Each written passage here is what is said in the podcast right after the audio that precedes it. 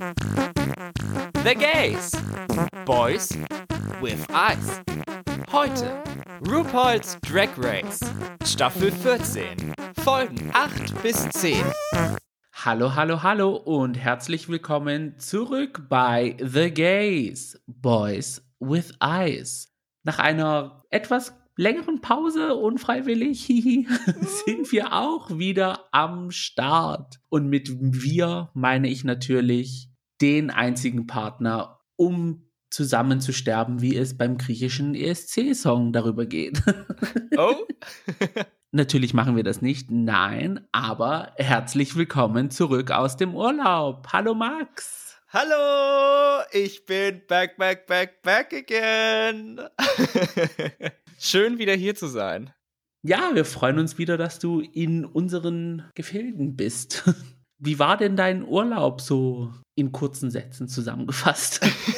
ja, ich könnte, glaube ich, stundenlang drüber reden. Also Mhm. erstmal stand es ein bisschen auf der Kippe, ob ich überhaupt fliege nach Georgien, denn der Flug ging Dienstagnacht und Samstagnachmittag habe ich mir eine fette Erkältung eingefangen. Das ist auch der Grund, weswegen wir eine geplante Folge von unserem Drag Race Review ausfallen lassen mussten, weil ich einfach viel zu Mhm. krank war. Und dann war die Frage, okay, was mache ich? Ich habe mich mit allen Medikamenten zugehauen, die ich kriegen konnte und einfach nur gehofft, dass es klappt, dass ich diesen Flug und diese Reise überlebe nach Tbilisi. Und zum Glück habe ich das.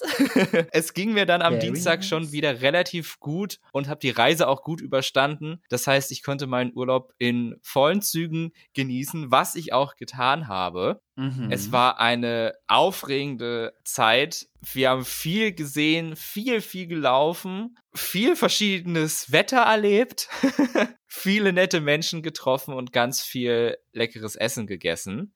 auf den Bildern, wo ich gesehen habe, ihr hattet ja einmal Sonne, dann plötzlich Schnee, dann wart ihr komischerweise irgendwo komplett anders, wo es dann wieder heiter aussah. Die letzten zwei Tage dann wieder Schnee. Ich so, okay, gut. Ja, es ging drunter und drüber. Und ich würde gerne noch mehr darüber erzählen. Das ist aber vielleicht jetzt der falsche Moment. Deswegen können wir ja jetzt schon mal anteasern an dieser Stelle. In unserer nächsten Folge wird es wieder, das erste Mal 2022 tatsächlich, ein The Gaystes Thema geben zum Thema Reisen. Und da können wir dann nochmal ganz ausführlich über Georgien als Reiseland reden zum Beispiel, aber auch über alle Reisen, die wir in der Vergangenheit gemacht haben Mhm. erfahren wir, ob du und ich die absoluten Reisefüchse sind, die jedes Wochenende woanders sein wollen oder ob wir jedes Jahr den gleichen Urlaub gebucht haben in der Vergangenheit.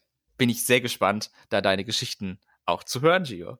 Ja, da habe ich sogar selber persönlich so eine kleine Auffrischung gemacht, weil ich habe letztens Fotoalben, Fotokartons, weiß der Teufel was alles an Fotos ausgekramt und mir angeschaut. Ja, da warst du mehrere Tage mit beschäftigt, oder? Ja, ich glaube, das waren so vier Tage stabil. Also es waren sehr viele Sachen, die ich mir da durchgeschaut habe. Also war eine komplette Reise in die Vergangenheit und in die Kindheit. Und das sind auch viele Bilder entstanden, als wir mit der griechischen Schule Ausflüge gemacht haben. Zwar in Freizeitparks und solche Geschichten, aber das ist ja auch Reisen und Reisen mit anderen Personen. Hm. Ausflüge sind absolut auch Reisen, ja. Ja, und da sind auch lustige Erinnerungen hochgekommen. Also da haben wir einiges zu erzählen. Freue mich drauf. Worauf wir uns aber jetzt noch mehr freuen, ist drei Folgen Drag Race plus eine halbe Staffel UK versus the World.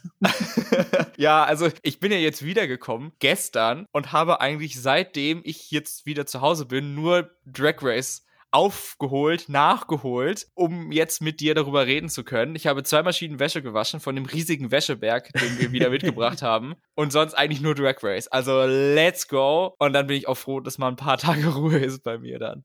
Ja, und um das Ganze ein bisschen kurz zu halten, würde ich sagen, fangen wir direkt an. Und dann legen wir auch gleich los mit der Reading Challenge aus Folge 8. Nachdem RuPaul den Workroom betreten hat, versammeln sich die Queens um ihn und RuPaul verkündet, es wird gereadet, bis die Schwarte kracht. Natürlich, denn Reading is what? Fundamental. Sehr wichtig, ja, genau. Hast du aus diesem Segment Reads, die dir in Erinnerung geblieben sind? ich möchte erstmal generell sagen, dass ich fand, dass es eine der besten Reading Challenges waren, die wir in den letzten Jahren gehabt haben. Also ich fand, da war kein Totalausfall dabei. Jede Queen hatte da einen Lacher dabei. Das fand ja. ich gut. Das war jetzt meine Abschlussnote, dann streiche ich das mal. oh nein, alles bringe ich durcheinander. Egal, mache ich doch auch gern. Bitte. Ja, das Problem ist halt, dass ich mich jetzt an spezifische Reads nicht mehr so erinnern kann. Der eine von Bosco über Lady Camden, wo sie äh, das F-Wort benutzt hat und das nicht gepiept wurde, weil so sie es halt mit der englischen Bedeutung gemacht habe. Das fand ich sehr witzig. Also nicht das eigentliche F-Wort, sondern das schwule F-Wort. Ja. Mhm. Das mhm. war sehr schlau, sehr gut gemacht. Bosco war generell auch sehr stark in dieser Challenge. Also, das war ihr Ding komplett. Sie hat ja. auch davor gesagt, Shit-Talking ist ihr Ding, also. sehr gute Fähigkeit. Aber ich glaube, noch ein bisschen besser als Bosco fand ich dann Lady Camden, die auch sehr viele Lacher geerntet hatte. Ja, bei ihr war, waren die Jokes eher so auf der smarten Richtung mit so einem Setup und dann hat sie es so nach Hause geholt. Ich fand es aber auch von Georges lustig, wo sie zu Jasmine Kennedy meinte, why do crack? Und ich so, uh, kann man zweideutig aufnehmen. da sind mir sehr viele deutsche und österreichische Politiker eingefallen. Ähm. oh. das ist mir nicht aufgefallen. I mean, hey, es ist die Reading Challenge. Und auch lustig fand ich, dass Willow dann Georges Serena Chacha genannt hat. Da habe ich auch erstmal laut aufgeschrien. Ja, solche Witze sind immer, sind immer geil. Aber wie wir schon erwähnt haben, Bosco hat das Ding abgeräumt und hat dann auch den Sieg davon getragen mit Camden coming a very close second und sie hat dann noch so ein kleines Shoutout ja. von RuPaul bekommen, von wegen, ja, sehr witzig, sehr gut. Also diese Reading Challenge war wirklich sehr top-lastig, sage ich mal. RuPaul verkündet dann, was die Main Challenge ist und das ist eine 60s Girl Group Challenge. Also wir gehen da in die Vergangenheit. Ab in die Vergangenheit. Und trotz Gewinnerin dürfen sich die Girlies selber aufteilen in ihre Gruppen. Sie bekommen die Songs und müssen sich dann entscheiden, welchen Song sie gerne performen würden. Fand ich komisch, aber okay. ich finde es eigentlich ganz nett, wenn RuPaul dann den Queens das offen lässt und sagt, so, macht ihr mal. Ich bin hier raus und everything is a free for all. Und natürlich entbrennt dann auch der Streit. Sie ja. fighten vor allen Dingen um den einen Song, den ich, glaube ich, dann auch tatsächlich am besten fand. Also ich glaube, ich hätte den auch genommen, hätte ich die Wahl gehabt. Mhm. Also von allen drei Songs hätte ich dann den auch genommen. Was ich aber eigentlich bis jetzt immer noch nicht bei der Challenge verstanden habe, ist, ob die Queens jetzt ihre eigenen Lyrics schreiben mussten oder der Song schon fertig war. Also ich glaube, sie mussten es selber schreiben, aber wirklich viel Emphasis wurde darauf nicht gelegt. Und ich weiß auch nicht, wie viel davon jetzt fertig war. Also die Titel standen ja schon fest, aber dann auch der Refrain oder also was noch? Fragezeichen über Fragezeichen bei mir. Also ich glaube, alle Parts, die die Queens zusammengesungen haben, waren schon vorgeschrieben, also der Refrain und solche Geschichten. Mm. Und dann die eigenen Verses, wo sie nur selber gesungen haben, das war selbst geschrieben. Macht auch am meisten Sinn, aber irgendwie, also so richtig gesagt hatten sie es, glaube ich, nicht. Nee, aber so habe ich es verstanden. Also hoffen wir es mal, dass es so war. Weil sonst wäre es extrem schwierig gewesen.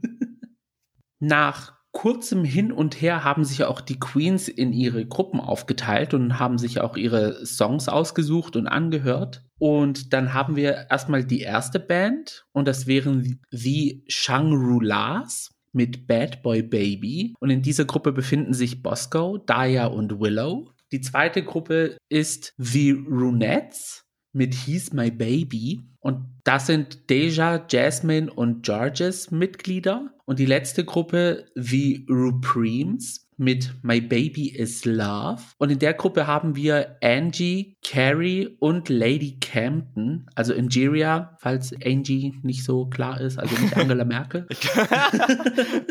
ja, sie ist undercover als Ingeria bei Drag Race, nachdem sie ja jetzt frei hat. Endlich Freizeit. Wenn wir schon dabei sind, darüber zu reden, können wir ja theoretisch ja auch einen Sprung auf den Runway machen. RuPaul stellt den Guest Judge für diese Folge vor und das ist Alec Mappa, Comedian, und Comedian. Also ich kenne ihn nur als Comedian. und ein Returning Judge. Also den haben wir schon mal bei Drag Race gesehen vor mhm. x Jahren. Und als Snatch Game Kandidat, aber ja. das ist auch schon etwas länger her. Ja, und dann geht's auch mit den Performances los und das war eine runde Nummer, muss ich sagen. Ich hätte jetzt nicht erwartet, dass dieses Setup so groß ist. Ich hätte gedacht, die performen auf der Bühne. Ja, aber die haben da so ein Multilevel-Bühnendings bekommen und Tänzer und anderen Girlgroups, die gerade nicht gesungen haben, die standen dann auf diesen Podesten. Die Tänzer dann auf den etwas erhöhteren Podest und es war alles beleuchtet und hier und da und das sah richtig schick aus. Ja, fand ich auch. Also, dass sie da die extra Halle rausgeholt haben und dann dieses, diese Bühne aufgebaut haben, das hat der ganzen Performance echt nochmal ein anderes Level gegeben, ein Level of Elevation. Also, es hat das alles ein bisschen besonderer mhm. gemacht. Das fand ich auch wirklich sehr gut.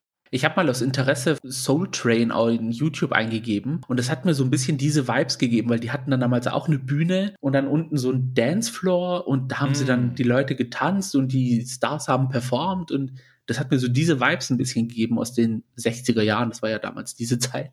Ja. Hattest du Standouts in den drei Performances? Ich hatte vor allen Dingen eine Standout Queen und das ist Daya Betty. Mhm. Sie hat für mich 120 Prozent gegeben in ihrer Performance, aber auch im Hintergrund, als sie nicht dran war und nur die Backup-Dancerin für die anderen Queens war, hat sie echt reingehauen. Und das ja. kann ich nicht bei allen anderen Queens sagen. Das fand ich wirklich sehr gut und für mich hat sie das Ding nach Hause geholt. Also ich fand die Shangri-Las generell eine sehr starke Gruppe von mhm. allen dreien. Aber Daya hat in der Gruppe dann auch noch mal extra mehr Gas gegeben. Also sie war die Beyoncé in der Gruppe.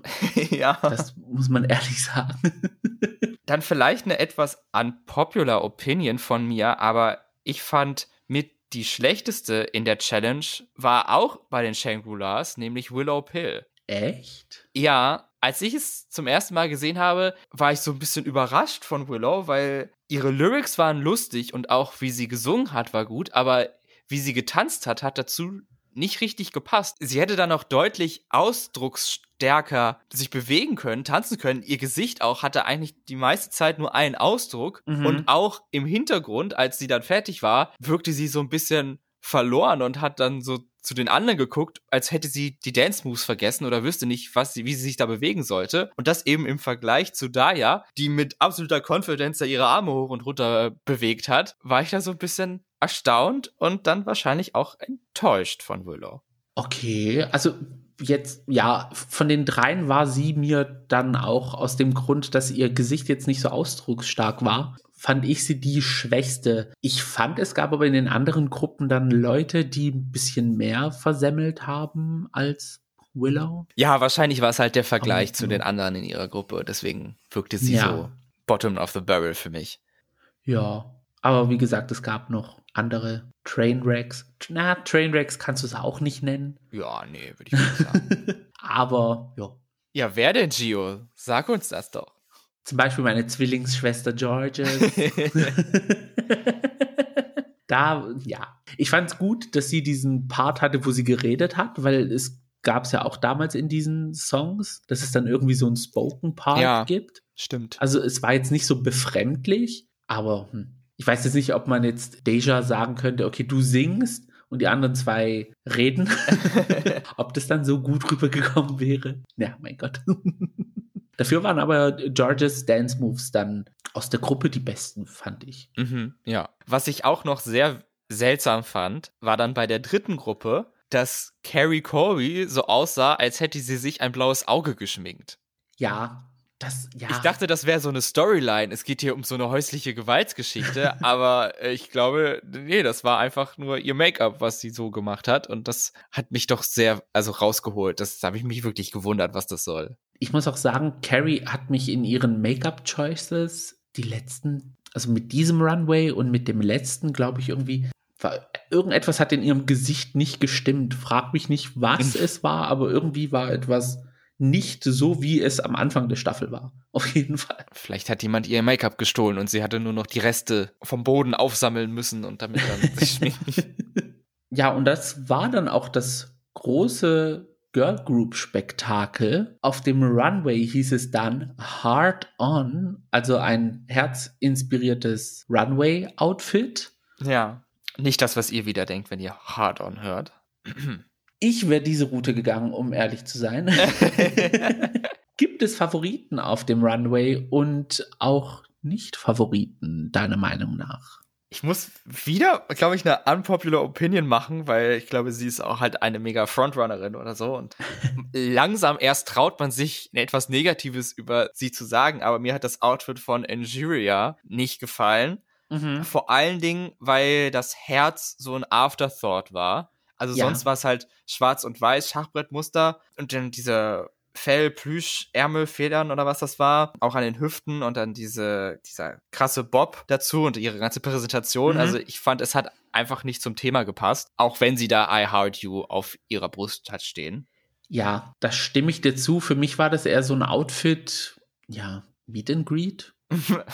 ein Outfit, was man nicht zu der echten Show trägt, sondern so ein, so ein Throwaway-Outfit. Genau. Also ich glaube eher, sie hatte dieses, also auch viele haben es äh, online gesagt, es fühlt sich so an, als hätte sie das Outfit gehabt und hat einfach nur I Heart You draufgeklebt. Ja. Ja, 100%. und dann ist es das Outfit gewesen. Also ja, mm, ja, da muss ich dem leider zustimmen, weil so hat sich tatsächlich angefühlt. Das war jetzt nicht so einer meiner Favoriten und das, was auch Michelle Visage gesagt hat bei Lady Campton, obwohl es eigentlich von der Grundidee sehr schön war, fand ich, das Outfit war auch eher eines einer der besseren Halloween-Kostüme. Also eins, wo man so richtig Geld für hinblättert, um auf eine VIP-Halloween-Party zu gehen. Nicht jetzt irgendwie äh, hier Stadthalle und keine Ahnung was. Es war schon für die Heidi Klum Halloween Party, falls sie die noch macht. Ich weiß gar nicht. Ich fand es jetzt tatsächlich ganz gut. Also ich fand es eher besser als schlechter, muss ich sagen, das Outfit von Lady Camden. Auch wenn das Herz natürlich etwas kleiner hätte sein können. Mhm. Aber mir hat die Storyline gefallen mit dem vom Pfeil getroffenen Amor selber so. Also irgendwie war sie ja Amor, ja, aber wurde auch vom Pfeil getroffen. Also Missfire, Friendly Fire oder was da passiert ist. aber ich fand sie sah sehr hübsch aus. Ja, und dann ein Fehlgriff war auch Carrie Colbys Outfit. Und ich sage das jetzt nicht, weil man, wie Michelle Visage gesagt hat, ihre Strumpfhosen und Undergarments und so alles gesehen hat, sondern auch, ich fand, nee, es sah einfach nicht so ästhetisch aus, wie man es sich vorgestellt hatte. Vielleicht wäre es als Bodysuit irgendwie schöner anzusehen, aber so als Kleid mit den ganzen Venen und Adern, die da so flapsig rumgeflogen sind, naja. Ja, ich habe es auch nicht verstanden also erst als sie es so erklärt hat, dann später, was es sein sollte, dieses Fischernetz, was dann die Venen darstellen sollten und dass sie halt so mega nackt war, eigentlich die ganze Zeit. Ja. Bin ja schon etwas erstaunt, wie oft wir äh, negativ über Carries Outfits geredet haben. Mhm. Oder beziehungsweise auch geredet wurde. Sehr oft, ja. Fast jede Folge waren leider nur wenige Lichtblicke dabei von ihr. Und ich glaube, damals, als sie sogar den Lichtblick hatte mit dem J-Lo-Kleid, hatten wir auch trotzdem was Schlechtes. Ja. Also ich auf jeden Fall. Ich will jetzt nicht vorgreifen, aber Carrie Colby hat einfach ein perfektes All-Star-Setup bekommen in dieser Staffel. Ja, da darf sie dann ganz, ganz toll sein und dann das beweisen, was sie eigentlich kann. Genau. Und um das Ganze auch ein bisschen positiv zu beenden, würde ich sagen, unsere Favoriten. Für mich war es Bosco. Bosco, ja. Also ich liebe Vampir-Looks. Einfach richtig gut. Die Haare waren Hammer, fand ich. Ja, die klassische Dracula-Doppeltolle aus den alten Filmen. Weiß jetzt nicht, vielleicht hätte das Kleid noch ein bisschen enger sein können. Ja, das war jetzt so das nächste, wo ich sagen wollte, okay, jetzt doch nicht so ganz positiv. Alles hat jetzt Aber nicht gestimmt. das Kleid hätte ein bisschen enger sein können, so körperbetonter, anliegender. Aber an sich fand ich es von allen Outfits hat es sehr positiv herausgestochen. Und das, was mir auch gefallen hat, war auch wieder meine Zwillingsschwester, mhm. Georges. Es war wirklich nur ein Set von Unterwäsche. mit einem riesigen Plüsch-Federherz auf dem Rücken im Stil von Victoria's Secret. Ja, viel war es nicht, das stimmt. Aber hey, wenn man es hat, dann hat man es, ne? Wenn man es tragen kann, ja. RuPaul verkündet dann, dass die Top 3 Dia Betty, Angeria und Deja Sky sind und in den Bottom 3 befinden sich Carrie Colby, Lady Campton und Jasmine Kennedy. Ich habe so Probleme mit Jasmine Kennedy, den Namen.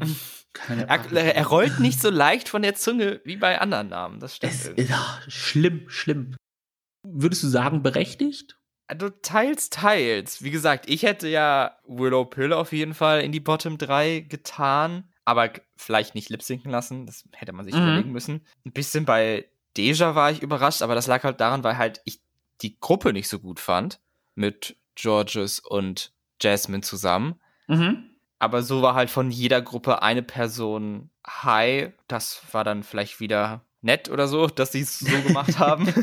Ja, also ich wäre schon mit RuPauls Entscheidung mitgegangen und dann auch, dass Lady Camden von den Bottom 3 gesaved wird. Ja, auf jeden Fall. Ich fand Camden absolut ja. in Ordnung eigentlich. Sie sah ein bisschen aus wie aus SpongeBob, wenn sie eine weibliche Squidward machen. dann haben die auch immer diese Haare auf wie Lady Campton und Lady Campton Stimmt. hat ja noch eine relativ markante Nase. Das, daran Stimmt. hatte sie mich ein bisschen erinnert in der Challenge. Das hatte ich noch vergessen zu sagen. Die Gewinnerin der Challenge ist dann Betty. Da sind wir uns, glaube ich, alle einig, dass yeah. es richtig so ist. Herzlichen Glückwunsch. Herzlichen Glückwunsch. Cash Prize 5000 Dollar. Was will man mehr? Den Sieg eventuell? Ja, und wir haben jetzt endlich Ruhe vor Daya, von wegen, ah, ich will gewinnen und äh, ich bin viel besser und die anderen sind. Äh und alle sind viel schlechter als ich. Naja, wobei eigentlich, wenn wir uns die nächsten Folgen angucken, haben wir da doch keine Ruhe von, aber. Spoiler Alert. Wie wir schon rausgehört haben, Bottom 2, Carrie Colby und Jasmine Kennedy. Sie müssen dann zum Song Unbreak My Heart von Tony Braxton lip-sinken, aber nicht zu der Hymne Unbreak My Heart, sondern zu einem sehr komischen Remix und zwar dem Soul Hacks Anthem Vocal Mix. Ja. Choices. Mhm. Entsprechend war auch das Lip Sync durchwachsen, fand ich. Also wenn jetzt ja, also wir wissen, Carrie ist jetzt nicht so die Lip Sync Queen. Mhm. Jasmine dafür entsprechend mehr. Aber irgendwie sind ihr dann die Perücke vom Kopf gerutscht, beziehungsweise das Haarteil hat sich angefangen zu lösen. Ihr Schuh ist dann in die Stratosphäre katapultiert worden. Also, ja. Und dabei war das doch die Perücke, wo Nobody can tell me that this is a wig. Mhm, genau, ja. Also auch eine sehr problematische Aussage von dir, die einfach nur backfired ist. Jo, also Lip Sync war jetzt nicht so und am Ende mussten wir uns dann auch leider von Carrie Colby verabschieden. Vorerst. Erstmal wurde dramatisch der Schokoladentrailer eingespielt. Ich habe mal aktiv zugehört. Das Ding hört sich wie in einem Horrorfilm an und endet dann wie in einer Zirkusnummer, wenn es dann revealed wird, it's chocolate. ja, also okay. Leider ist es auch bei Carrie Chocolate und sie muss die Show verlassen am Anfang der Staffel, wenn man gesagt hätte, ja, Carrie Colby fliegt raus, wäre das höchst überraschend gewesen. Also mhm. hätte ich jetzt in der ersten Folge oder vom Anfang an nicht geglaubt. Aber nachdem man gesehen hat, dass sie ja doch nicht immer liefern konnte und dann so ein paar Probleme hatte bei manchen Challenges, kann man es schon sehr glauben. Und ich denke, es war dann auch jetzt der richtige Moment für sie. Ja, it was her time. Also, das hat man schon gemerkt. So. Aber ich denke nicht, dass wir sie das letzte Mal gesehen haben. Du hast es schon gesagt. Ja. Ein All-Star-Setup liegt in der Luft. Mhm. Also ich, sie, sie braucht noch diese Reifezeit. Sie braucht jetzt noch irgendwie, ich weiß nicht, in Amerika ist es ja schon so, dass sehr viele schon touren können. Also wenn sie das machen könnte, glaube ich, wird sie dann ein bisschen so ein Allrounder werden. Wenn sie ihre Persönlichkeit dann noch, noch festigt, dann ist sie dann ein kompletter Threat für All-Stars. Also ich bin bereit, ich möchte es sehen. Wir warten drauf. Ganz genau. Und das war es auch schon mit Folge 8. Ganz spannend. Wer hätte gedacht, dass es die letzte Folge ist, in der eine Queen rausfliegt? Oh? Na, da stehen uns ja interessante Folgen 9 und 10 voraus. Mhm. Bob the Drag Queen wird diese Staffel lieben. Generell, also ich habe mir jetzt auch beim Pitstop das angehört. Also die ehemalige Drag Race Queens sind jetzt nicht so Fans davon, wenn niemand rausfliegt. Ja, ich kann es verstehen. Also, du wirst ja schon sehen, dass die Girlies so ihre Koffer packen und nach Hause gehen, auch wenn du tolle Freundschaften geschlossen hast. Aber hm. ich finde es halt bei acht, da ist noch Spielraum, um Leute gehen zu lassen. Ja. Und bei einem Cast aus was, 14 Queens oder was? Also da erwartet man ja schon, dass es ein bisschen kleiner wird. Also in dem Zeitraum, in dem wir jetzt sind, hat Bob seine Staffel schon gewonnen gehabt. Und wir haben noch acht Queens vor uns. ja, tatsächlich. Ja, stimmt. Nach Ende von Folge 10. Folge 10 war, glaube ich, das Finale in genau, Staffel 8. Ja. wow.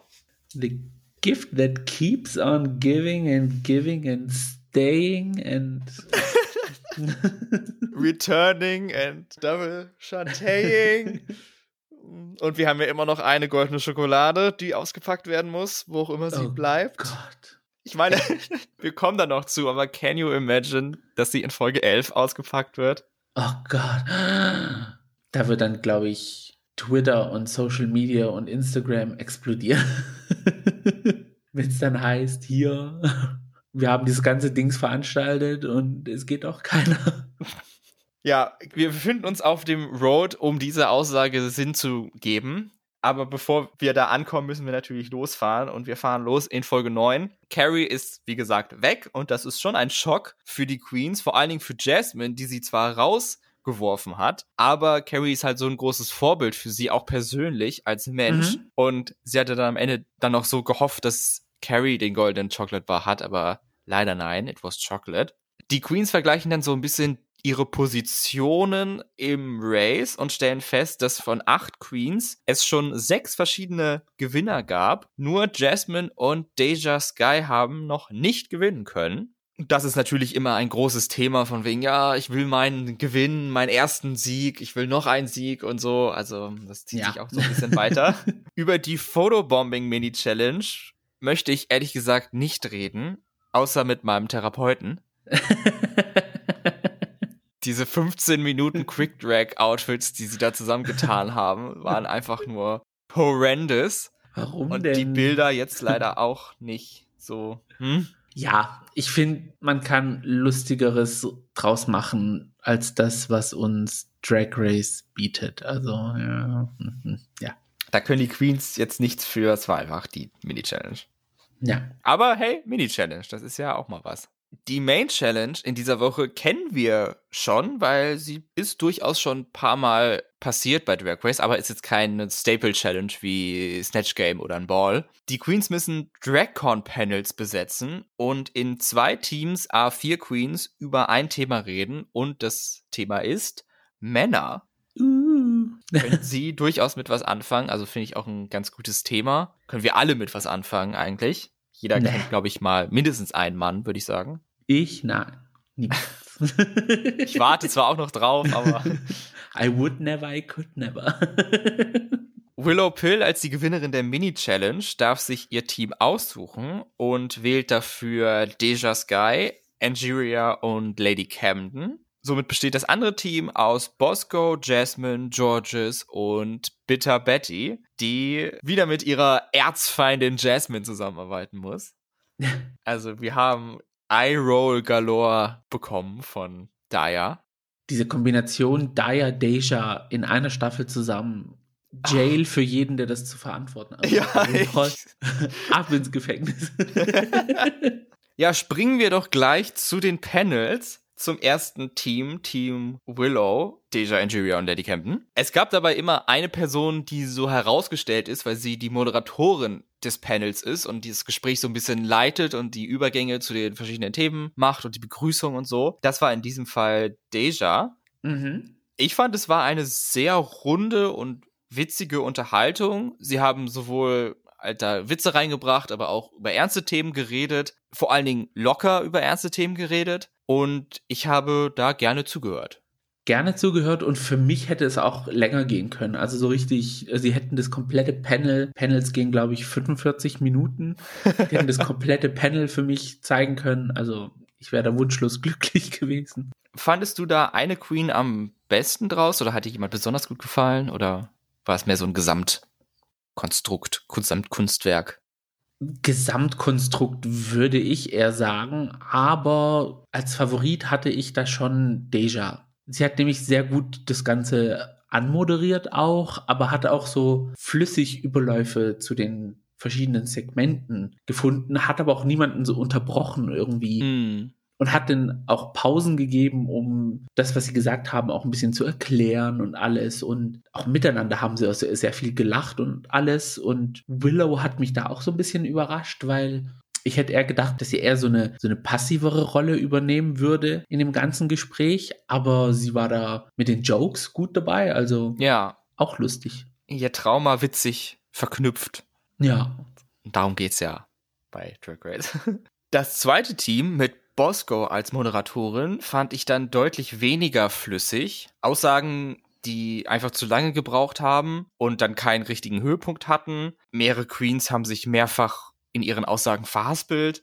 Und eine Sache, das wurde jetzt nicht angesprochen, aber für mich war das ein grober Schnitzer, den ich eigentlich schwer verzeihen kann. Der Titel des Panels war falsch. Bosco hat gesagt, der Titel ist Man, Electric Boogaloo 2, Now with More Men. Aber das bekannte Meme geht anders. Da steht Boogaloo nach dem 2, wie halt der ursprüngliche Titel von dem Film ist. Breaking 2 Electric Boogaloo. Also es hätte Men 2 Electric Boogaloo Now with More Men sein sollen.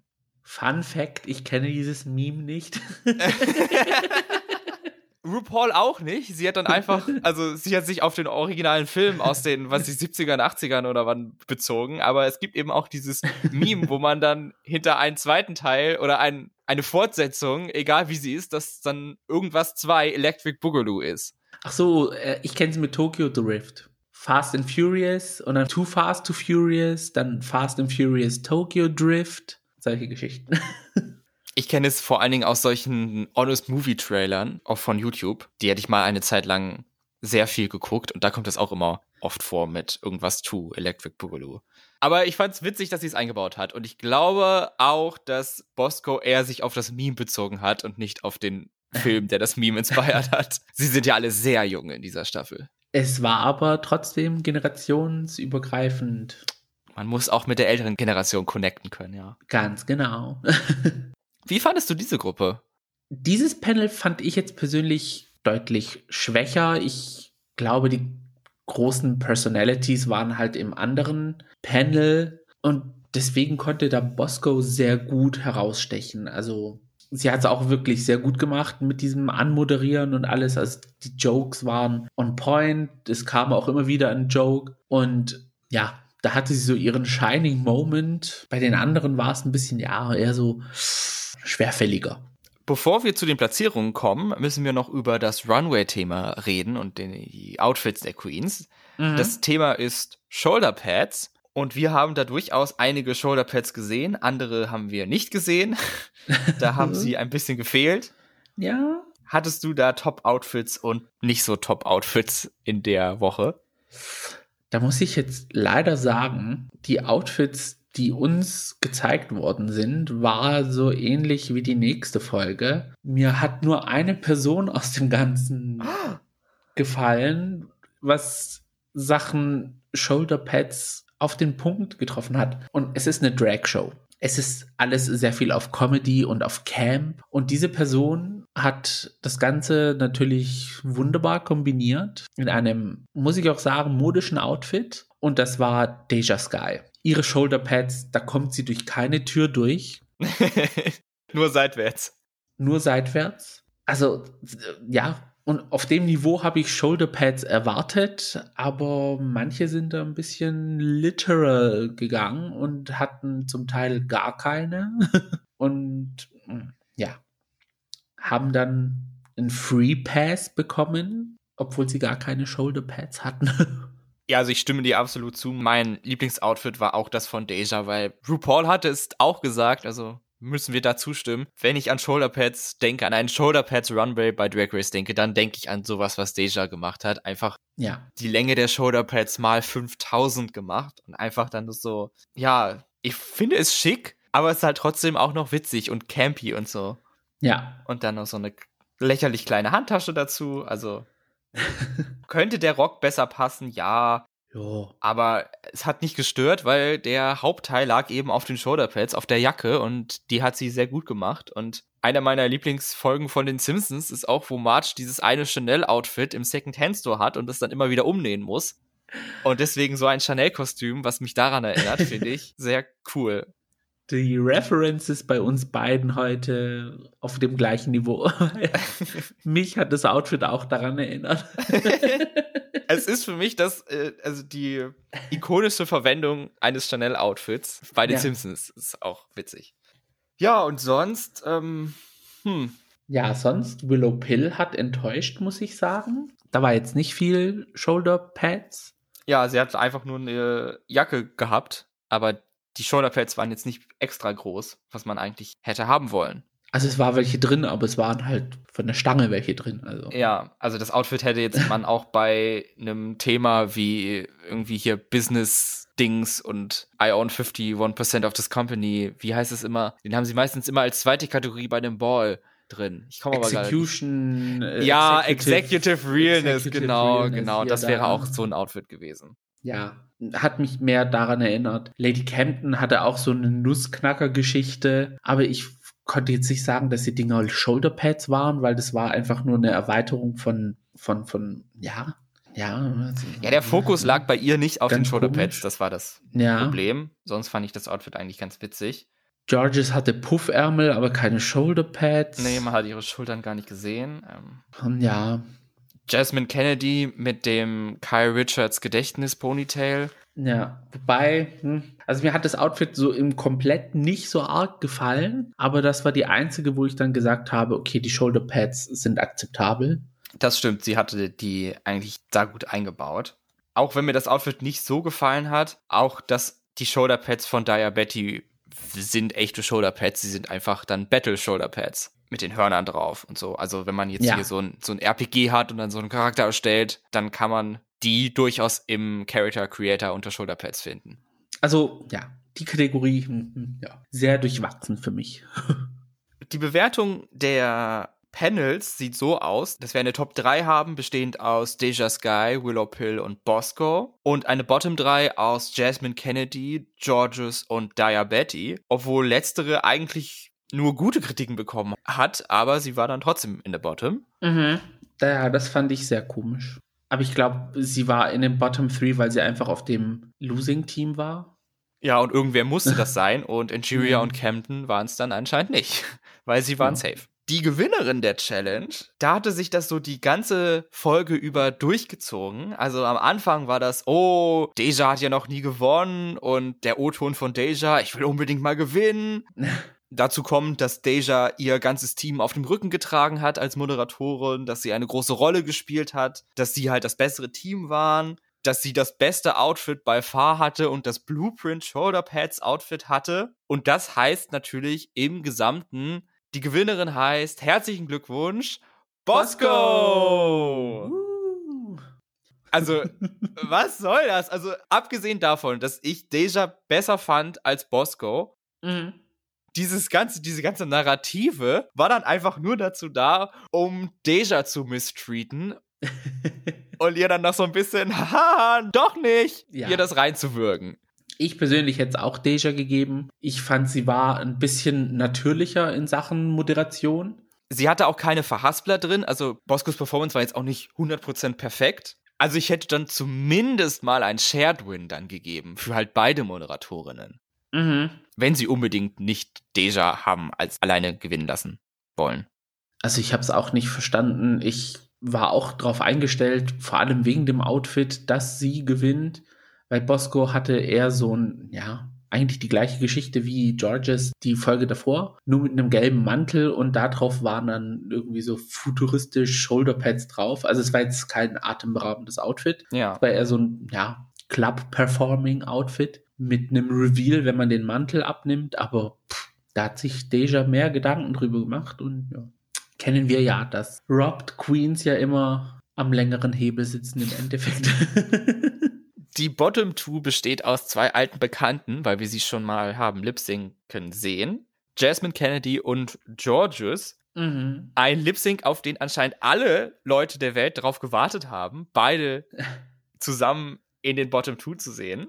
Die anderen Queens jedenfalls haben nur Excitement für diese Tatsache und nicht mehr so Traurigkeit oder Mitgefühl für die. Sie haben sich einfach nur gefreut, was sie jetzt sehen werden. Mhm. Sie müssen aber zu einem Song lipsinken, der jetzt kein so eine Disco-Dance-Number ist, wo sie jetzt hier die Splits einen nach den anderen aus den Hut zaubern können, sondern ein etwas gefühlvollerer Song. Something's Got a Hold on Me von Edda James. Jo. Ja, Gio, war es jetzt das epische Lip-Sync Smackdown, das wir anscheinend wollten?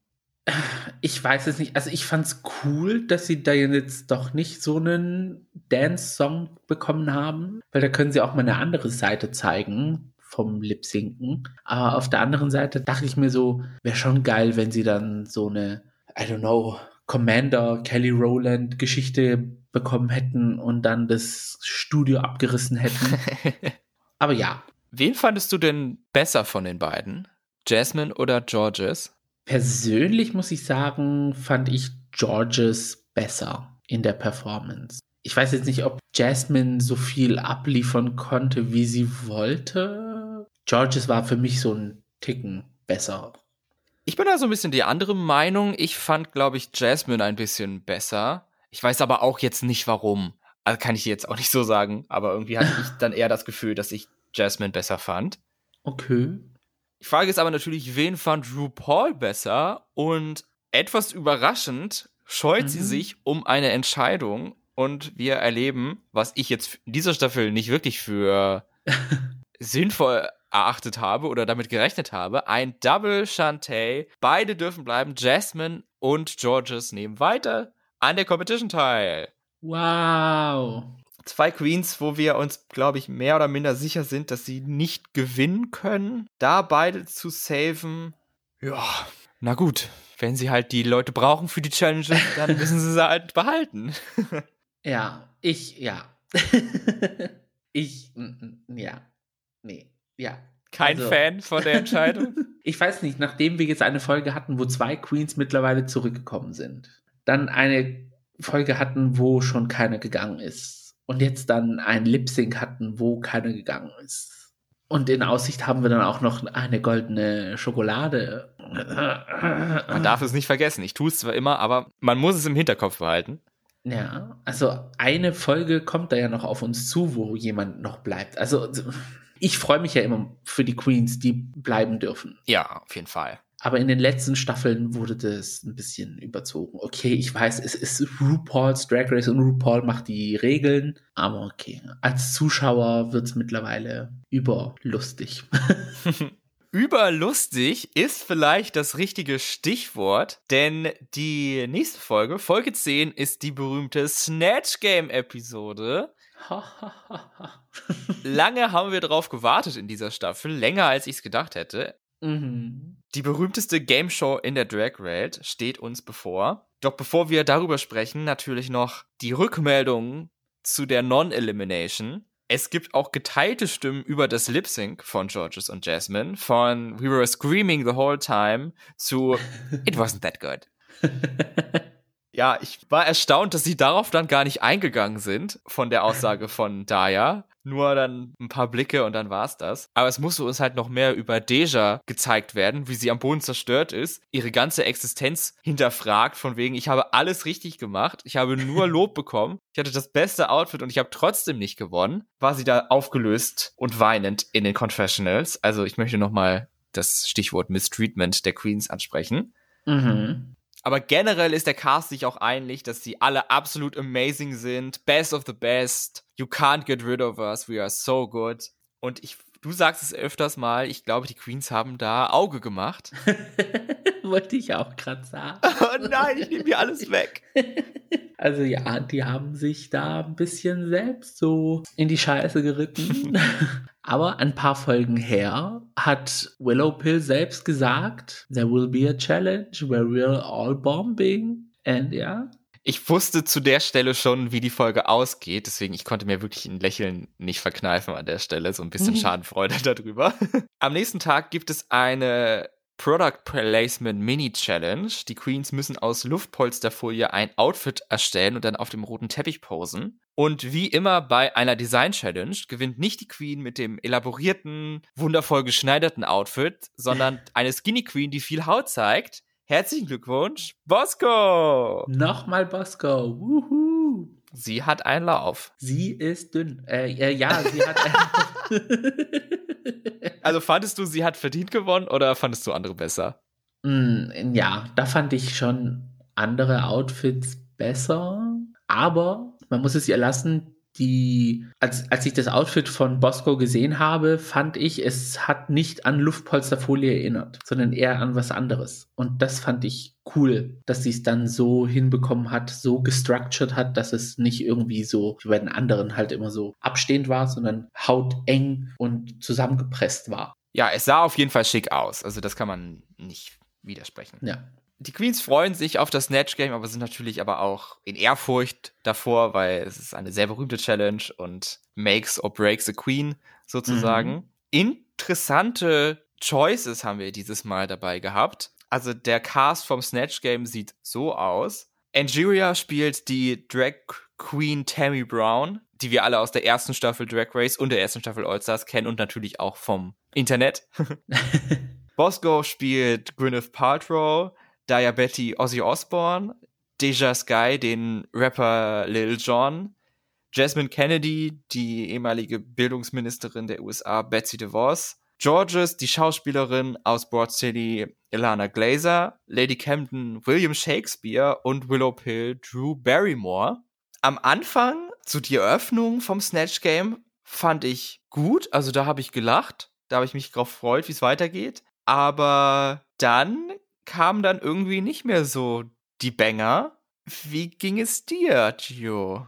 Ja, ich mag ja das Snatch Game sehr. Aber ich weiß jetzt nicht, ob ich jetzt zu diesem Team gehöre, das sagt, ist das Snatch Game mittlerweile so ausgelutscht, dass man keine Charaktere mehr hat, um Snatch Game zu spielen? Also, where are the jokes? Where are the jokes? I'm not laughing. Es war sehr, ich weiß nicht, sind die dazu verkopft in die Geschichte da reingegangen? Also man hat gemerkt, so die Queens haben einen Joke gemacht und haben wirklich darauf gewartet, wie RuPaul reagiert. Ja. Dann haben sie gesehen, er lacht nicht und haben dann genauso weitergemacht. Also es war irgendwie nicht, ja, also wäre Deja nicht dabei gewesen in dieser Runde, dann wäre es, also noch schlechteres Snatch Game ging, glaube ich, nicht. Ich glaube aber auch zu einem großen Teil war es das Editing. Also man hatte schon deutlich, deutlich schlechter dargestellt, als es wahrscheinlich war, würde ich jetzt mal sagen, um ein bisschen den Queens in die Bresche zu Mhm. springen. Aber gut war es trotzdem bei weitem nicht.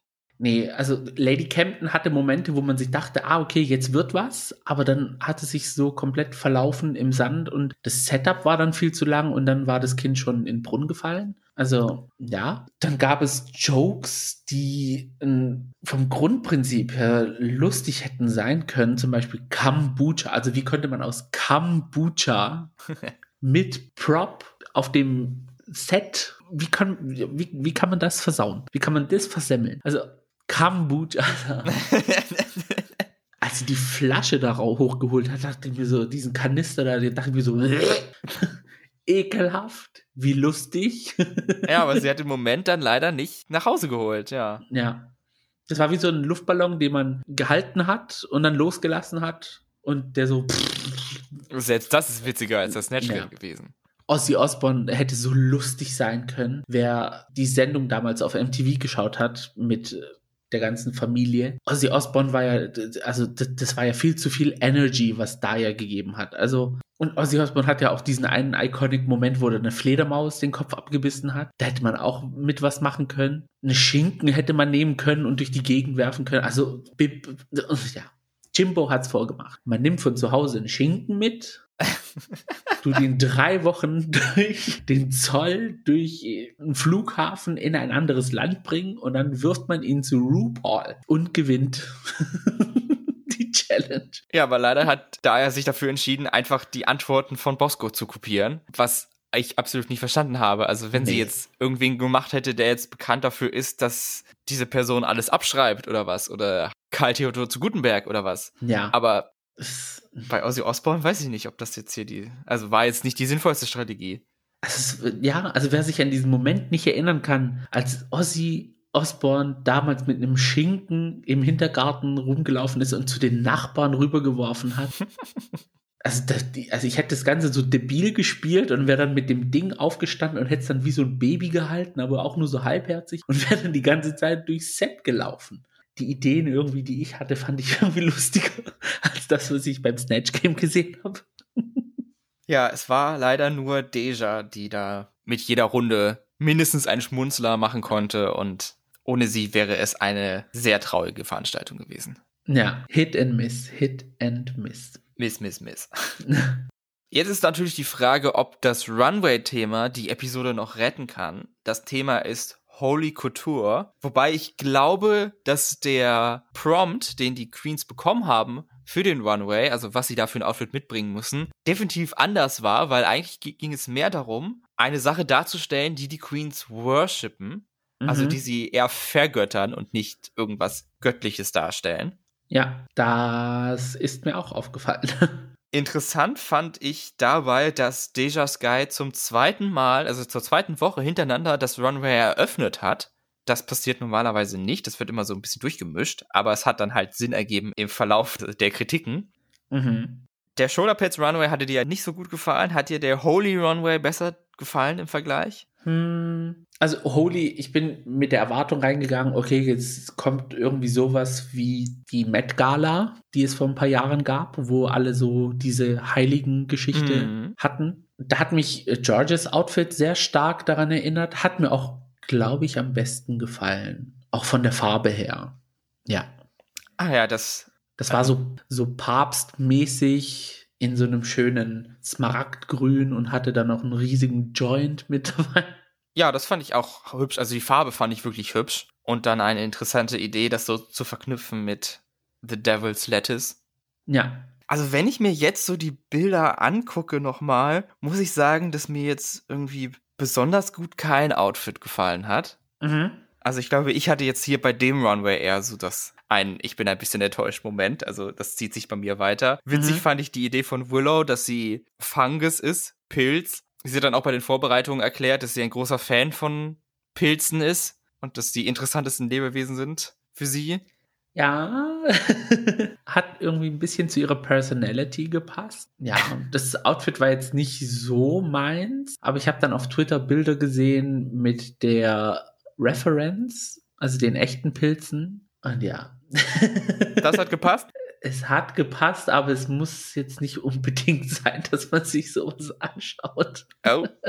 Ich glaube, der Pilz heißt auch blutender Zahn im Englischen oder so. Also Mm. ja, entsprechend sieht auch der Pilz aus. Aber es gibt auch so einen anderen, der heißt Teufelsfinger oder so. Wenn der aus dem Boden wächst und dann so sich auseinanderfaltet, das sieht auch so komplett ekelhaft aus. Also, Ja, ja, nur wenn ich dran denke, schüttelt's mich. Also kein so ein großer Fan von äh, Pilzen. Auf Pizza, ja. Jetzt unbedingt anschauen. Nicht so.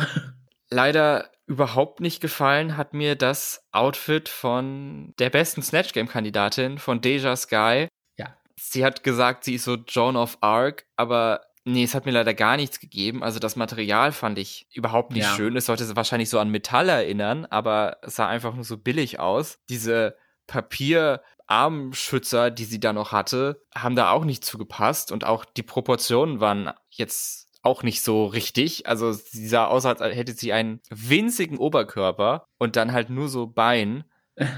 Also auch die Perücke, die hat, die hat auch dazu nicht wirklich gepasst oder schön war sie auch nicht. Also leider. Mhm. mh.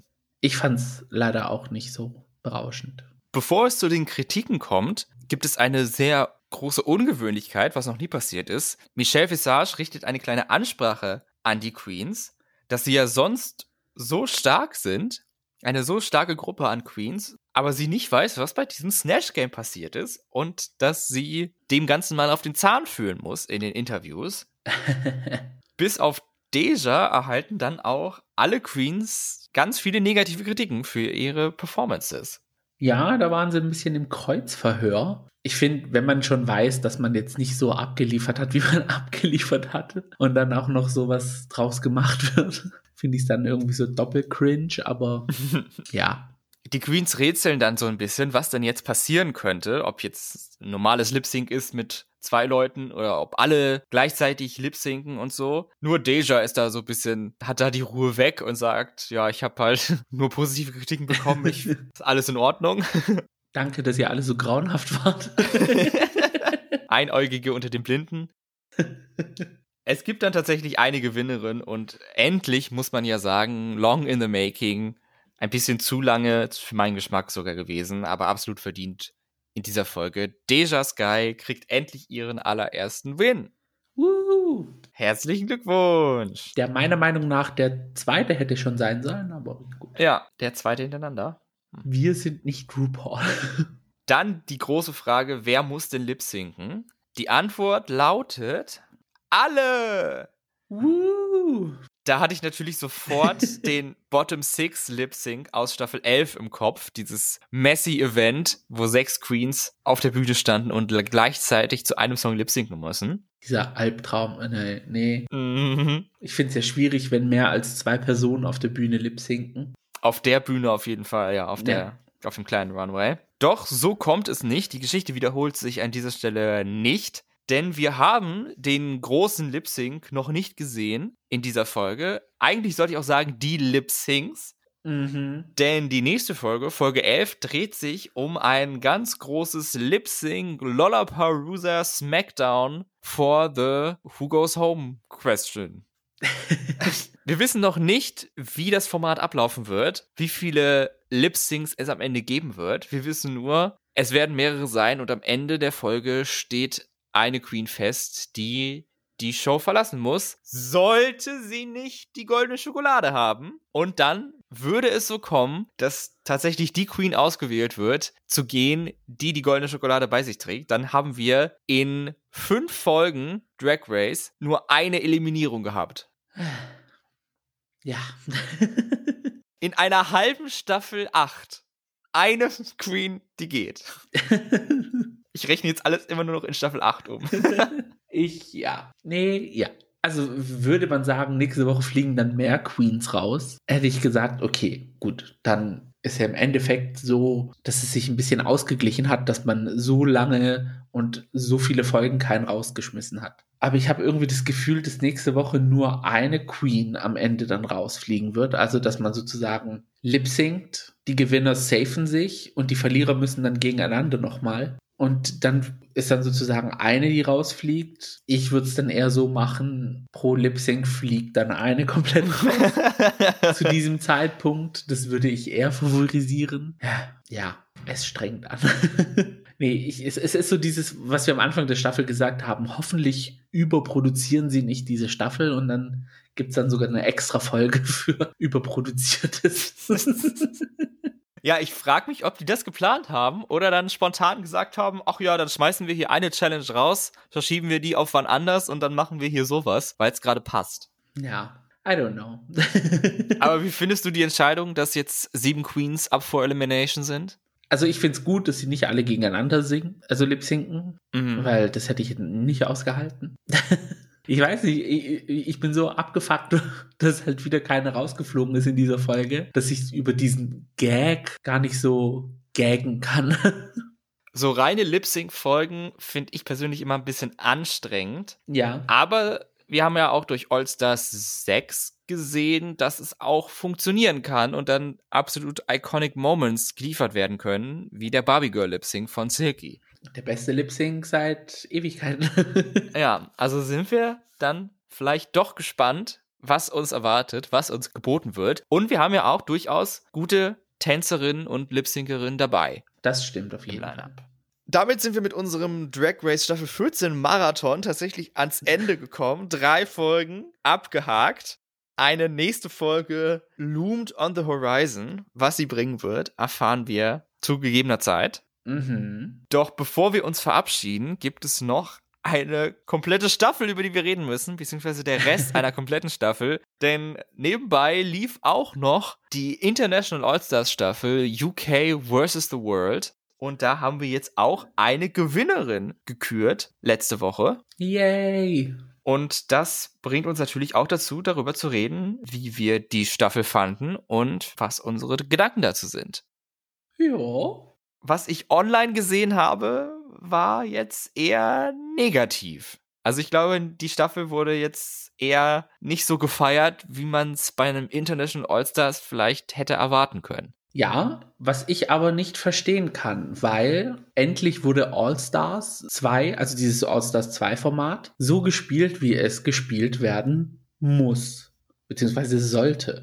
So ein bisschen messy, so ein bisschen shady, so ein bisschen die stärkste Konkurrenz raushauen, weil wenn du die stärkste Konkurrenz raushaust, dann musst du sie im Finale nicht übertrumpfen. Also, ich weiß nicht, was, ja, also das Fandom, I don't know. Ich, klar, schade um Queens wie Pangina Heels, schade um Jimbo, weil Jimbo war mein Favorit nach den ersten zwei Folgen. Mm. Und nach der Eliminierung von Jimbo fand ich es mega unfair, dass sie gehen musste. Aber mein Gott, that's the game. Und tja, dann hat sich das Ganze dann nochmal wiederholt für Pangina Heels. ich so, okay, cool. Das Und da war dann wirklich richtig die Kacke am Dampfen, also Ja. gegen Blue Hydrangea, die aber dann einfach gesagt hat, ja, ich eliminiere Pangina, sie ist die größte Konkurrentin und ich fand es auch berechtigt, weil sie hatte in meinen Augen die schlechteste Performance in der Snatch Game Episode. Ja. I don't know. Und dann plötzlich hat sich das ganze Fandom gegen Bagger Chips gewendet, obwohl sie den gleichen Track Record hatte wie Blue. Aber Blue hatte einen Shitstorm wegen Pangina Heels am Laufen und Bagger Chips, weil sie halt einfach Bagger Chips ist.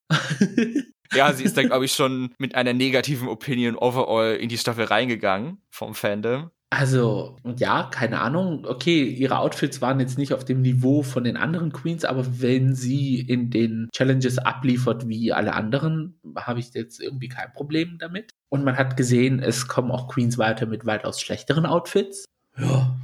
I don't know, ich habe es nicht verstanden. Also, okay, klar, es war jetzt, jetzt eine Achterbahnfahrt der Gefühle, aber ich fand's, so wie es sich ausgespielt hat, dass dann so Favoriten rausgeflogen sind, fand ich dann schon gut, weißt du, ich meine, also, I loved it. Was für einen gaggieren Moment gab es, als Manila rausgeflogen ist? Keinen. Die ganze Staffel hat sich um darauf aufgebaut. Ja, das stimmt. Wenn man an All-Stars 4 zurückdenkt, es war Ja. einfach diese Eliminierung und damit wurde dann Geschichte gemacht. Und ab dann hat man sich auch getraut, die besten Queen zu eliminieren, die es gab. Ja. Und hier in dieser Staffel wurde es dann halt wirklich to the max benutzt. Shitstorm hin oder her, mein Gott, es sind die Spielregeln und ich darf das machen, was die Spielregeln sagen, also warum nicht? Ich hatte durch meinen Urlaub nicht die Möglichkeit, die letzten zwei Folgen live zu gucken. Also ich habe die ja, wie gesagt, erst jetzt nachgeholt. Und von dem, was ich vorher online gesehen habe, dachte ich, oh Gott, das ist jetzt hier die mega Shitshow und so. Aber ich fand es jetzt, ehrlich gesagt, gar nicht so schlecht. Nee. Ich würde nicht sagen, dass UK vs. The World die schlechteste Drag Race Staffel ist, aber es war irgendwie doch die seltsamste. Ja, das würde ich unterschreiben, aber schlechteste nicht. allein schon, dass es nur sechs Folgen sind. Das Ganze hat sich dann sehr gerusht angefühlt. Mhm. Dann die vierte Teilnahme von Jujubee, die bis auf die letzten zwei Folgen eine sehr questionable Performance geliefert hat mit Outfits, wo man sich denkt, warum? Was soll das? Ja. zu, ich muss nochmal Becker ansprechen. Ich fand sie in den Confessionals extrem passiv und genervt. Sie saß da so in der Ecke zusammengezogen, verschränkte Arme wahrscheinlich noch und hat dann irgendwas gesagt. Das fand ich total seltsam, als würde sie da gar nicht sein wollen. Ich habe auch so das Gefühl gehabt, dass sie sich darauf gefreut hat, dass es losgeht, aber in dem Moment, wo sie gemerkt hat, so scheiße, ich muss jetzt was machen, ich muss mich jetzt anstrengen, da hat sie dann der Siegeswille verlassen. Ja. Dann halt die Eliminierungen von Frontrunnern und das am Ende, was ich ein bisschen schade fand, bei UK vs. The World nur UK und US-Queens waren. Ja, das fand ich sehr schade. Aber das kann man ja vielleicht hoffentlich bei einer zukünftigen Staffel International All-Stars, das nicht unbedingt UK vs. The World sein muss, von mir aus Es kann gerne eine eigene Franchise sein, die nicht bei der BBC angesiedelt ist, so. Naja, eigentlich sind es bestätigte Gerüchte, also viel würde ich da jetzt nicht verraten. Nö, ich weiß davon gar nichts, aber das wünsche ich mir halt. Bei Roscoe's, bei der Viewing Party, wurde Canada versus the World angesprochen. Oha. Und dass es in the making ist, beziehungsweise in der Pre-Production gerade ist. Und Gäste haben geschwiegen, sage ich mal, zu bestimmten oh. Fragen. Oh oh. Falls man sich die Folge anschauen will, die letzte. Da wird es dann so sein, dass es wahrscheinlich nicht wie bei UK vs. The World sein wird, dass man Royalties bekommt vom Song, sondern dass es da wirklich einen Cash Price gibt am Ende. Und das würde ich dann besser finden, wenn sich Canada vs. The World etablieren wird als UK vs. The World. Ich finde, äh, man sollte generell einen International All-Stars machen und es so behandeln wie eine reguläre All-Stars-Geschichte. Weil beim BBC, ja, was ist der Ansporn für eine Queen da mitzumachen? Repeater Badge, wow. Der Rest kann sich davon nichts kaufen und die Gewinnerin kriegt halt Royalties geteilt mit Organisationen zum Spenden. Ja, und RuPaul. Und RuPaul. also wahrscheinlich der Anteil, der gespendet wird, besteht dann so aus 2%, 1% für die eine, 1% für die andere, dann 60% RuPaul und der Rest geht dann an die Gewinnerin. Ja, aber um nochmal einen versöhnlichen Ton anzustimmen, UK vs. The World hatte eine Gewinnerin und ich bin sehr glücklich über die Gewinnerin. Ich bin seit ihrer Staffel ein Fan von ihr. Ich finde sie sehr cool, sehr witzig, sehr gutes Drag. Und ich fand auch, sie hat verdient gewonnen in dieser Staffel. Sie hätte in meinen Augen andere Challenges nochmal gewinnen können oder mhm. besser abschneiden können, als sie wurde. Und es ist dann tatsächlich so gekommen, wie ich es vermutet hatte, dass bei UK vs. The World eine Queen gewinnt, die natürlich aus UK kommt, wenn sie es schon produzieren. Herzlichen Glückwunsch zu Blue Hydrangea! Blue Hydrangea is stunning. Blue Hydrangea is drag. She sent all them queens home, home, home, home. Und hat einen Reim auf Home gemacht mit Home. ich finde das bis heute witzig. Ich habe den Song letztens nochmal gehört und es ist immer noch ein Banger. Also, ja. dass sich der BBC da nicht gedacht hat, warum schicken wir das nicht zum ESC? I don't know. Also, ich glaube, ich kann die Lyrics von allen jetzt einfach spontan noch singen. Also, wenn ich den Song mithöre, glaube ich ja, aber so jetzt auf, vom Fleck weg Unbedingt nicht. Falls ihr UK Staffel 1 noch nicht gesehen habt, tut es zumindest für die Girl Group Challenge. Ja, unbedingt. Weil was die Frog Destroyers gemacht haben, sie kriegen ja jetzt sogar eine eigene Dokumentation, weil sie so geil waren in der Staffel. Ja. Also. Und ein komplettes Album haben sie rausgebracht und da haben sie wirklich ins goldene Klo gegriffen. Wie fandest du, dass sie als Final-Challenge ein reguläres Drag Race Finale, wie es mittlerweile gemacht wird, verwendet haben. Also ein Smackdown for the Crown. Erst ein Lip Sync, dann ein zweites und dann noch die Gewinnerin der ersten beiden Lip Syncs gegeneinander als das große Finale. Fand ich jetzt in der Situation an sich eigentlich nicht schlecht. Weil wir haben fast alles gesehen von den Queens, außer gute Lip Syncs und da hatte man jetzt nochmal die Chance gehabt, abzuliefern. Nee, in, in der Situation fand ich es gut. Jetzt in Situationen wie in Staffel 9 hätte ich jetzt eher gesagt, so, hm, nee, lieber nicht. Aber ja, wir haben ja gesehen, wie es sich dann entwickelt. Ja, ich fand's auch gut. Und so haben wir das ja bei einem All-Stars-Franchise noch nicht gesehen, wenn ich mich recht erinnere. Nee, spontan, nee. Also auch mal was Neues. Das war doch nett. Ja. Aber im Endeffekt, für mich hat Blue Hydrangea auch verdient gewonnen. Ich war ja auch so ein bisschen zwischen den beiden Stühlen Blue Hydrangea und Mo Hart. Also ich war so hin und her gerissen zwischen den beiden. Und das war dann die Top 2 Lip Sync. Genau. Und als es dann hieß, die zwei treten gegeneinander an, war ich so, okay, gut, also ich werde jetzt nicht irgendwie mit Bad Blood ins Bett gehen. Ja.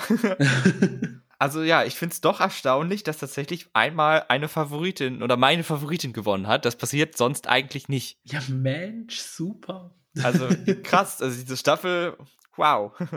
Eigentlich best Staffel ever, muss ich jetzt sagen, aber das kommt mir dann doch nicht über die Lippen. Hey, also ich freue mich wirklich in Zukunft, wenn es mehr so International All-Stars gibt. Weil es macht irgendwie Spaß, ich weiß nicht. Also auch Janie Jacquet, diese Entwicklung, was man gesehen hat von Staffel 1 Holland zu jetzt und, und, und, und Pangina Heels, die hat man ja gar nicht gesehen als Kandidaten. Das war ja ein Host. Mm. Von Drag Race Thailand und dass sie so abgeliefert hat. Jimbo, diese, diese Entwicklung von Kanada Staffel 1 zu jetzt. Okay, schade für Lemon, dass sie halt gleich als erstes rausgeflogen ist. Ja, ich hoffe, Lemon darf dann bei Canada vs. The World teilnehmen, weil ich wirklich mehr von Lemon noch ja. sehen möchte. Man hat es ja in der ersten Folge gesehen, dass sich Jujubi Notizen gemacht hat und ein Notizpunkt, also ein Punkt in den Notizen war, Lemon spent a lot of money on her drag. Und ich so, oh, guck mal, ja, es war richtig schade, dass man die Outfits nicht gesehen hat. Ja, man konnte sie leider nur bei Instagram sehen und was man da gesehen hat, war wirklich. Ja, top notch. Top notch. Ja, gut. Das heißt, wir haben jetzt diese Staffel abgehakt und haben dann tatsächlich zwei Wochen bis die nächste Staffel Drag Race anfängt und dann wieder zwei Folgen, zwei Staffeln parallel laufen. Denn am 27. März beginnt Drag Race España Staffel 2. Wuhu! Plus zwischendrin haben wir noch ein Announcement eventuell. Coming soon. Who knows? Auch was Richtung All-Stars. Aber nicht ganz All-Stars. Naja, können wir gespannt sein, was passiert, was der Name sein wird. Ob es überhaupt passiert, wer weiß, ist, ist ja noch nicht angekündigt. Freuen wir uns drauf. Und ich freue mich jetzt auch, dass wir ans Ende angekommen sind. Oh ja. Falls ihr es so lange ausgehalten habt mit uns, vielen, vielen Dank, dass ihr dabei wart. Es war wunderbar, wieder mit dir zu sprechen, Gio. Das hatte ich ja auch gesagt. Das Einzige, was mich antreibt, ist deine Stimme zu hören. Jede oh. Woche. Süß. Deswegen, ich freue mich auf die nächste Folge. Wie gesagt, es wird ein gaystes Thema geben zum Thema Reisen. So schaut es aus. In der Zwischenzeit könnt ihr uns gerne bei Social Media folgen, bei Twitter und bei Instagram unter dem Handle Gays Podcast. Da könnt ihr uns auch eure Erfahrungen zum Thema Reisen mitteilen. Reist ihr gerne? Fahrt ihr oft in den Urlaub? Fahrt ihr immer an andere Orte oder seid ihr mehr so der Typ, ja, ich gucke mir auch jedes Jahr den einen Platz an, weil das gefällt mir da und das eine Hotel ist gut. Das reicht mir. Drag me. ja, me too. Let your voice be heard und meldet euch, dann können wir gerne darüber sprechen in der nächsten Folge. Das Ganze könnt ihr uns auch per E-Mail schicken an die Adresse thegays at outlook.com.